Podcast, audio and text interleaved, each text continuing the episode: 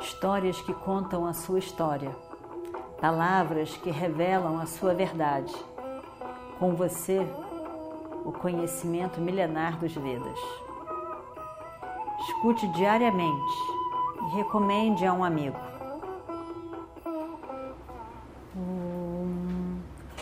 Vakratunda Mahakaya Surya Koti Samaprabha Nirvignam Kurume Deva Sarvakaryeshu Sarvada Continuando então a nossa história do Mahabharata. Você sabe que você é uma mulher muito linda, muito bonita. E você eu estou completamente apaixonado, encantado por você. Não tem mulher tão bonita como você no mundo. E olha, você está se gastando aí, casada com esses cinco maridos, que nem sabem proteger você, devido a essa, essa não proteção. Você está aí nessas circunstâncias que você está na floresta. É, isso é um, é, é um uma perda, uma perda muito grande para essa mulher encantadora que você é. E eu digo para você, os seus maridos são inúteis, não fizeram nada por você. Não tem coroa, não tem reino, não tem riqueza, não tem nada, estão aí na floresta. Venha comigo. Venha comigo. Eu darei a você todos os confortos que você sonhar. O seu próprio palácio roupas e joias, um conforto cheio de empregados ao seu redor. Tudo de maior conforto e grande segurança. Eu darei tudo a você. Draupadi fica completamente horrorizada de um homem dizendo essas coisas para ela. Um homem que não é parente, que não conhece ela, que, que simplesmente aparece, uma mulher casada, como que ele tem essa cara de pau de abrir a boca e dizer o que pensa? Pensar é uma outra coisa, é o problema dele. Mas dizer, não se diz isso sem mais nem menos. Como que esse cara pode fazer isso? Ela fica horrorizada, horrorizada pela falta de, de sensibilidade, de tato, de educação desse sujeito falar essas coisas todas. Ao mesmo tempo, lá no fundo da mente, ela lembrava que ele era cunhado dela, que isso era um absurdo. E que ao mesmo tempo ele era cunhado. Enquanto ela pensava isso tudo, ele simplesmente se levantou, agarrou-a, botou no carro e foi-se embora com ela, amarrada no carro.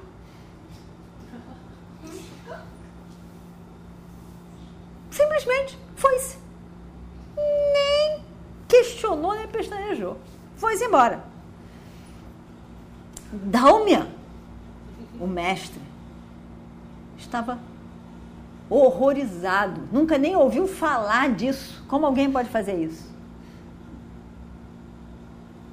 Ao mesmo tempo, o que ele podia fazer, coitado?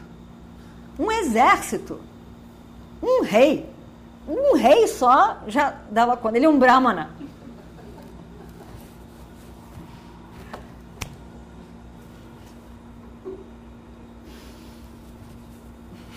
Como que ele ia enfrentar esse sujeito? E não era só esse sujeito. Se fosse só esse sujeito, já era muito. Tinha um exército ali. Dalmia resolveu nem abrir a boca nem dizer nada, nem antagonizá-lo. Óbvio, podia sobrar para ele. E não ia adiantar de nada dizer como é que você faz isso. Ele já fez. Ele ficou quieto, só pensando, coitada de Draupadi. Mais uma vez, uma situação dessa. E eu que estou aqui, querendo proteger, mas sem poder, sem condição. Tomara que esses pândavas venham logo, cheguem logo. Onde eles estavam? E o Destira, que era chegado a Lakshanas, a sinais, ele vê sinais para tudo que é parte, dizendo que alguma coisa muito ruim estava para acontecer com eles. Com eles. E quando ele começa a ver esses sinais, ele resolve, vamos embora. Eu não estou gostando desses sinais. Alguma coisa ruim pode acontecer para nós, vamos voltar. E eles voltam. E quando eles voltam, eles escutam de Dálmia tudo o que tinha acontecido, o relato todo. E eles ficam, nem acabam de ouvir a história, já vão atrás de Jayadratha. E desafiam, já correm atrás e já desafiam, porque eles não demoraram tanto. Isso aqui Jayadratha fica surpreso, porque ele não esperava. Ele pensou, eles foram caçar, vamos ficar lá a tarde toda. Não esperava que, ele, que eles voltassem tão rápido. E ele voltou muito rápido, até porque talvez ficassem mais, mas devido aos sinais, Yudhishthira acelerou aquele processo todo. Eles chegam e começa uma luta, uma guerra, uma batalha pequena entre eles. O exército de Jayadratha era imenso, era muito bom, quer dizer, era muito bom. Mas os pândavas nessa história estavam furiosos, porque a emoção já daquele jogo de dados em que eles não fizeram nada. E é uma situação que relembra, Draupadi foi ofendida. Então, os pândavas estavam com toda a força. E o rei de Sindhu Jayadratha foi derrotado por eles. Fácil. A fúria era tão grande. E na verdade, Jayadratha fica tão apavorado com a força, a fúria deles, que estava no carro junto com Draupadi. Ele fica tão perturbado que larga Draupadi amarrada que estava no carro, pula do carro e vai-se embora, fugindo. Vai embora completamente perdido, apavorado com como ele estava. E vai, vai embora, fugindo. Sarradeva vai até lá, pega as cordas que amarravam Draupadi e soltam ela, traz ela para baixo do carro. E Bima começa soltando as flechas. Tchá, tchá, tchá, tchá, tchá soltando flecha. Aquela fúria não sargava, então ele continuava a soltar flecha. Ainda não tinha esgotado aquela raiva que eles ficaram, porque era uma raiva muito antiga. Não era só desse ato, do sofrimento de Draupadi, de 11 anos atrás. E então Bima botou aquilo tudo para fora. E soltava flechas, e soltava flechas que nem louco. No exército. No exército. Arjuna diz, Bima, para. Para, Bima. Acabou.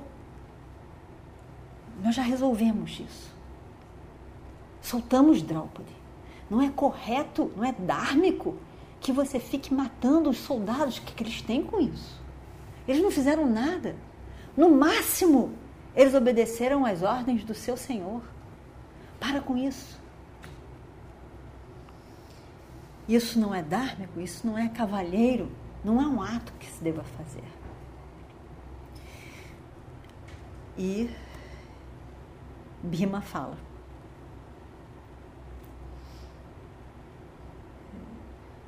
Por favor, irmão, para Yudhishthira, por favor, meu querido irmão, respeitado irmão, Yudhishthira, leve a nossa rainha para o ashram. Leve Dalmia, leve Nakula e Saradeva também eu não vou sair daqui enquanto eu não matar aquele idiota que teve a audácia de botar as mãos em Draupadi. Quero ver quem é que vai viver depois dessa. Bima estava muito enfurecida. E o Destira diz: Bima, escute.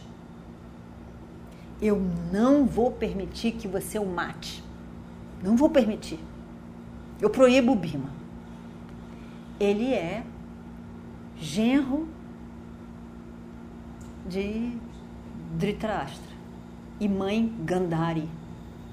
Ele é cunhado nosso. Ele é cunhado nosso.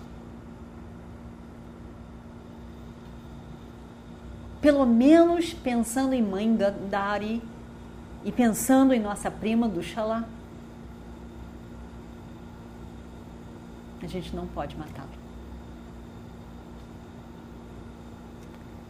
A nossa prima que ficará viúva, uma morte na família, a mãe Gandhari vai sofrer muito pela tristeza da filha única dela. Eu não permito.